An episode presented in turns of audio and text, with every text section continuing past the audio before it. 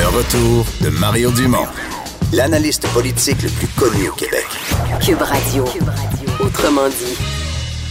Vincent, dans l'actualité aujourd'hui, euh, il y a aussi un ministre euh, de l'équipe de M. Trudeau, fraîchement réélu lundi mais qui devait annoncer au public une euh, très mauvaise nouvelle de santé. Oui, triste nouvelle pour euh, Jim Carr, donc un ministre sortant, mais réélu, donc qui, aurait, qui aura probablement ou peut-être un ministère le 20 novembre prochain lorsque... bon, qui aura sûrement un ministère parce qu'il est à Winnipeg, puis regarde la carte dans l'Ouest. Les points rouges qui restent dans la carte dans l'Ouest, ceux qui sont déjà ministres vont le rester. Là, moi que sa santé lui permette vraiment pas. Là, mais exact. donc, M. Trudeau est pas en position pour enlever des ministres dans ce qui reste dans l'Ouest. Il a eu un diagnostic donc de cancer du sang euh, se dit, bon, c'est ce qu'il a dit aujourd'hui justement à, son, avant de regagner son siège de, Winnipeg Centre-Sud au Manitoba.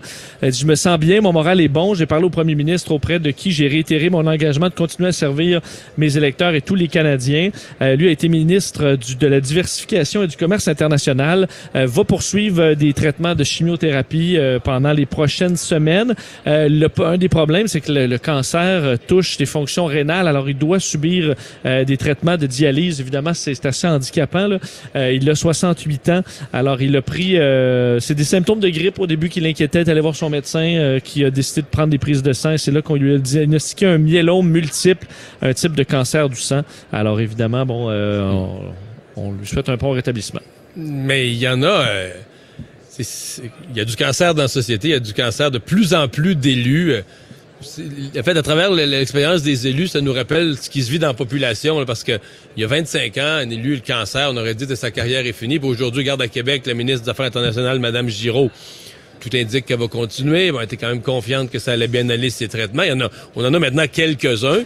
Puis c'est le reflet de la... Tu sais, quand les organismes qui agissent dans le domaine du cancer viennent en entrevue et nous disent, oui, là, on parle de recherche, on parle de médicaments, on parle d'un paquet d'affaires, mais on parle aussi de la vie après, la vie, comment se déroule la vie pour dans le marché du travail, pour aller négocier une hypothèque, pour aller négocier des assurances. il y a toutes sortes de complications, mais il y a de plus en plus de gens qui veulent faire une vie tout à fait normale, continuer leur vie professionnelle et qui auront, qui auront traversé un cancer.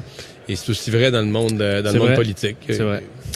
Euh, parlons de l'aéroport de Montréal, l'aéroport Trudeau, euh, qui a connu un autre bond d'achalandage. Un peu l'impression qu'on a que le tourisme est partout en force de hausse. Oui, euh, alors les passagers sont nombreux à Montréal. En fait, une hausse quand même impressionnante. On parle d'un bond de près de 5% par rapport à l'année dernière, à la, même date, donc pour l'aéroport international Montréal-Trudeau. Ça veut dire qu'en termes réels, c'est un bond de 7 parce qu'il faut que tu enlèves le 2% des signataires du pacte qui ne, qui ne voyagent plus.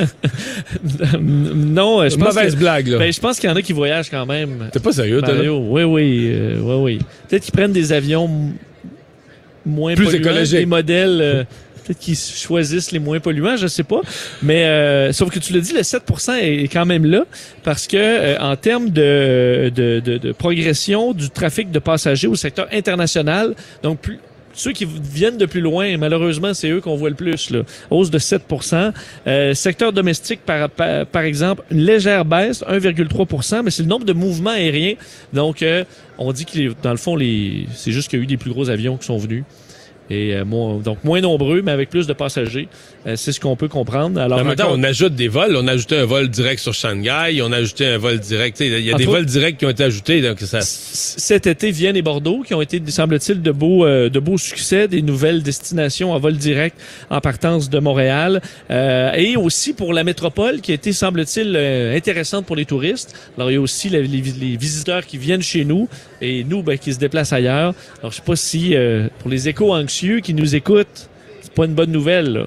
Non. Ça vous part mal le week-end, mais malheureusement, c'est euh, près de 16 millions de passagers, 15,7 millions de voyageurs euh, qui euh, sont passés par les, ben, j'allais dire les tourniquets, il n'y a pas de tourniquets, là, mais donc par les portes de l'aéroport Trudeau. Et ça semble pas vouloir se, vouloir ralentir. Il y a les co-accusés euh, de, de, Frank Zampino. Euh, alors qu'hier, parce que les, nouvelles se croisent, les gens doivent venir mêler dans ces procès.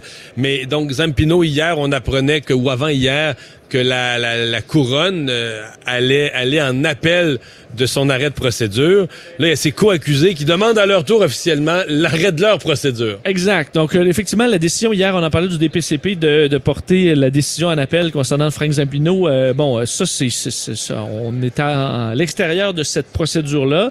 Vous vous rappelez que le 30 septembre dernier, Frank Zampino, l'ex-président du comité exécutif de la ville de Montréal, avait euh, bon avait vu l'annulation complète de son procès par la juge Joël Roy parce que, on se souvient, là, on avait intercepté des communications entre l'homme et ses avocats en 2015, qui était, pas une façon de faire de l'écoute électronique qui est acceptée, euh, donc illégale du côté de l'UPAC, euh, via, en violation de, l'avocat client.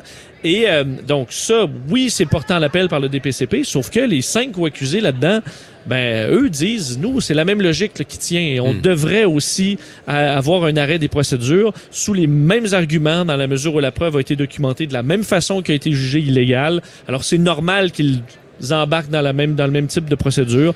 Donc Mais- ça a été d- déposé ce matin au Palais de justice de Montréal. Mais sur euh, l'appel, je vais plus commenter l'appel d'hier euh, du, du ministère public. Je me suis franchement demandé parce que quand euh, Frank Zampino a, a vu euh, ses procédures euh, stoppées, là, a vu l'arrêt des procédures par la juge, la juge avait quand même pas été tendre envers les policiers. La façon dont le travail avait été fait avait vraiment comme sermonné l'UPAC, les policiers. Et je me suis demandé, est-ce que le ministère public pense avoir une vraie chance, compte tenu de ça, est-ce que le ministère public pense avoir une vraie chance de gagner en appel? Oui. Ou est-ce que, tu sais, devant un public euh, choqué, euh, devant un public découragé, déçu, on se dit pas, ben, faut au moins, faut au moins faire, faire pas faire semblant, mais au moins démontrer, Pousser euh, un peu. démontrer un minimum de combativité, aller au bout du processus, montrer qu'on baisse pas les bras, puis qu'on aura tout Ouais. essayé. Ne serait-ce que pour un peu, là, tu sais, montrer au public un, Mais est-ce que le public était vraiment fâché de cette décision-là ou du fait qu'on Ben, ait utilisé des techniques illégales pour espionner qui me paraissent euh, évidentes puis faciles à comprendre même pour le commun des Oui. mortels? Je pense que le public est choqué de l'ensemble. Choqué, le public, je pense, est choqué euh, de l'ensemble de manque de professionnalisme. Je pense qu'en par- en partant, le public est choqué des délais parce que quand on entend qu'il y a des affaires qui sont arrivées au début puis au milieu des années 2000, puis là, on est rendu en 2019, puis on est encore en procès là-dessus, puis il n'y a rien de réglé, puis là, on apprend que les enquêtes, les policiers ont mal fait leur travail. Puis je pense que le public commence à se demander, bon, ça coûte combien tout ça, là, tu sais, des enquêtes qui durent des années et des années, puis le procès finit par pas avoir lieu, puis personne finit par être condamné il y a un côté harassant. Là. Tu, sais, tu dis, OK, depuis 2013, qu'il y a des policiers qui sont payés à temps plein pour travailler là-dessus. Puis en 2019, j'apprends qu'il n'y aura rien. Il n'y aura pas de procès. Oui, c'est frustrant. Mais Ouais. c'est frustrant dans ce cas-là, je pense, sur les, les méthodes policières. Ah oui, on se comprend. On se comprend. C'était, du travail qui a été, qui a été mal fait. On s'arrête.